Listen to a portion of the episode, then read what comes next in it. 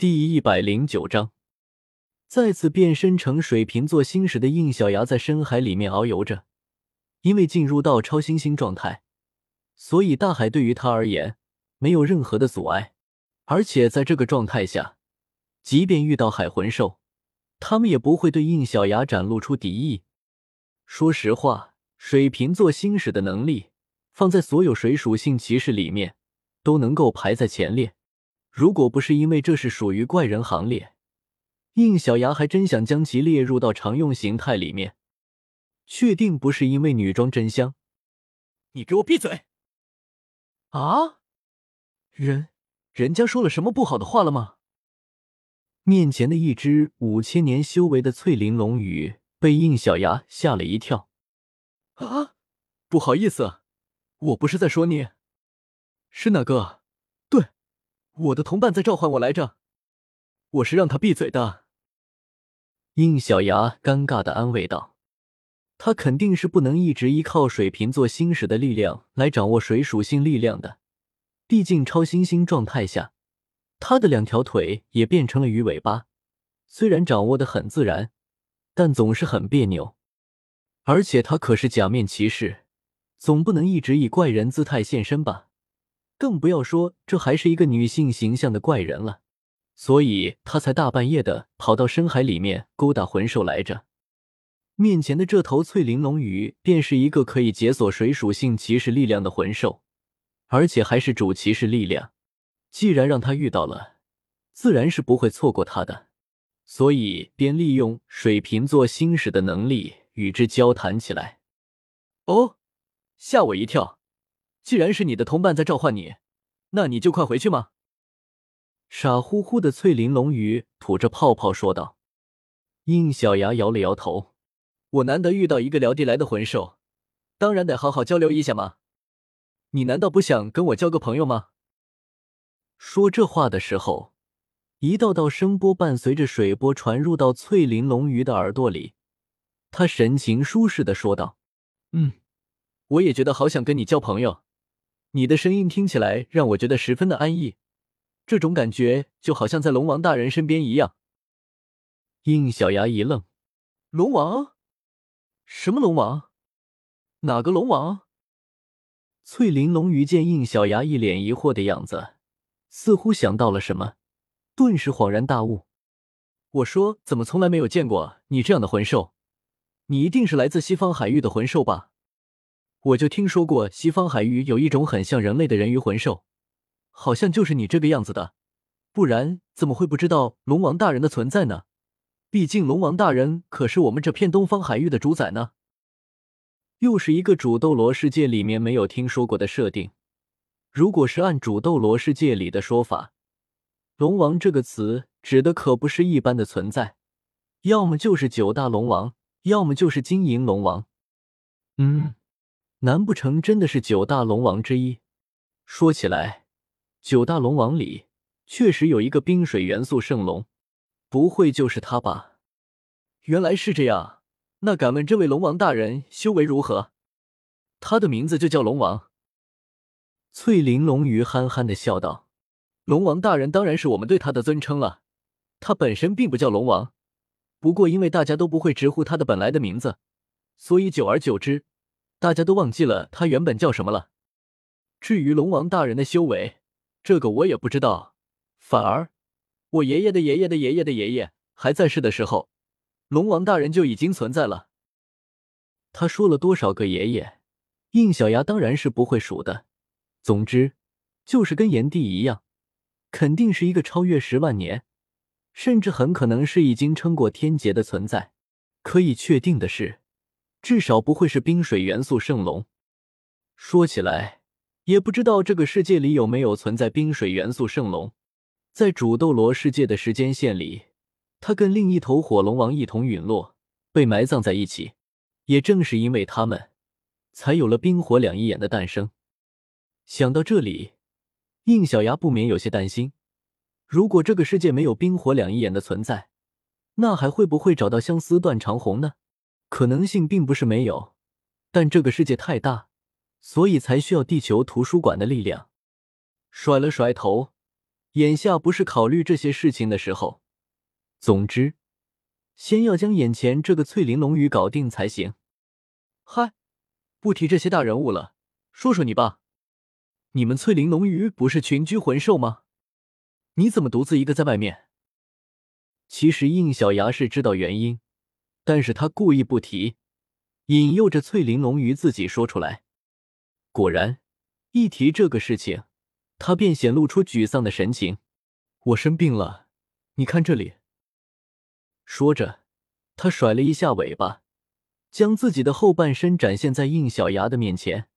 他后半身原本应该是翠绿色的鳞片，此时都已经遍地漆黑，而且还脱落了很多，连带着原本漂亮的扇尾也变得破破烂烂。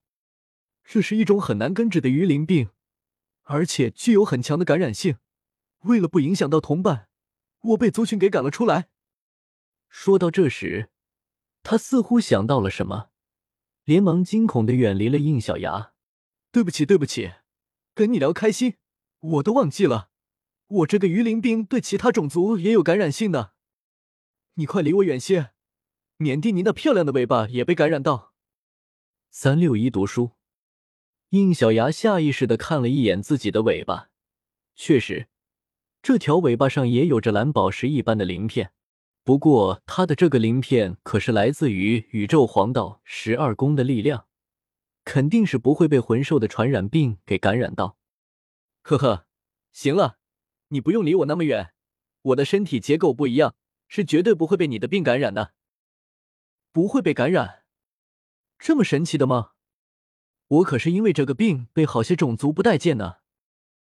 放心，我没有骗你。不仅如此。我还要告诉你一个好消息，你的这个病啊，我可以治疗哦。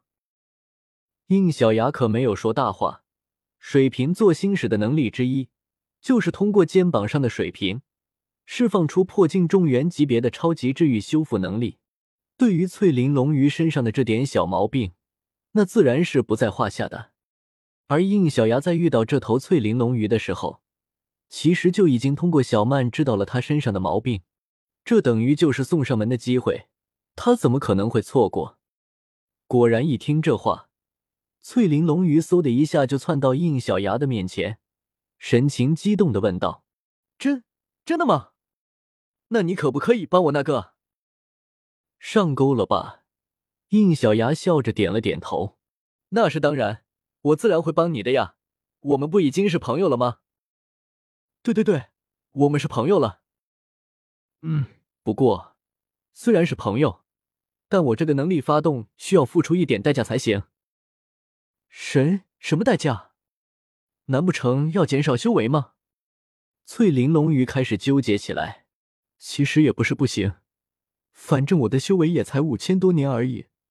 得了这个病之后，修为成长地反而更慢，十年修为也才相当于其他魂兽的一年而已。嗯，与其这样。不如，不如什么啊？不如，应小牙伸手轻点了一下他的脑袋。我可从来没有说会减少修为了，相反，你还会获得更多神奇的力量哦。啊？还有这种好事吗？那你说的代价是什么啊？应小牙伸出手，不知什么时候，一颗灰白色的少笛出现在他的手心上。我说的代价。就是从今天开始，你得一直跟着我，以一种全新的姿态。全新的姿态，嗯，成为一种名叫八下鱼人的存在，一种可以让你既在水中生存，也能脱离海洋，在陆地上生存的姿态。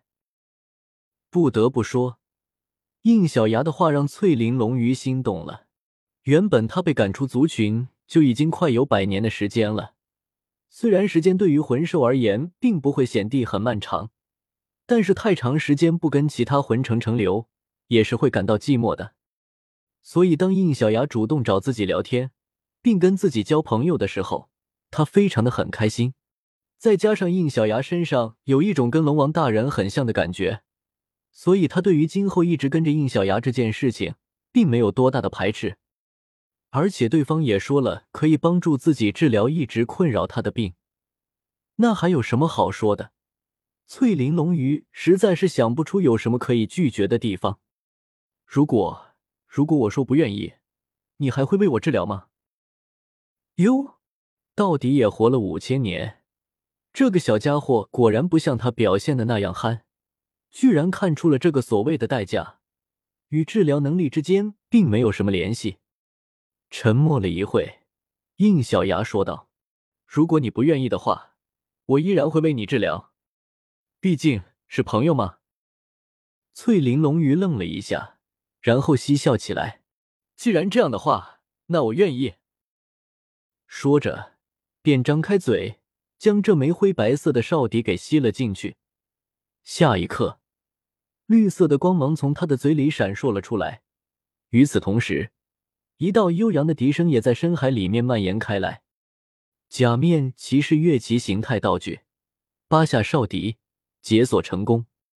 当第二天众人在见到应小牙的时候，他的身边已经跟着一个跟小三他们差不多大小的小正太。当然，已经有经验的苏璇自然不会认为这是他从哪里拐来的人类。这位也是魂兽解锁变化而来的吧？跟唐女他们一样，差不多，只不过种类不一样。他可不是欲望石。说着，应小牙把还有些认生的小正太拉到身前，来给大家介绍一下，这位名叫巴夏，是一种有着超强水属性力量的鱼人族。当然，是作为假面骑士的力量。读修真英格兰，请记好本站的地址：w w w. 点 f e i s u w x. 点 o r g。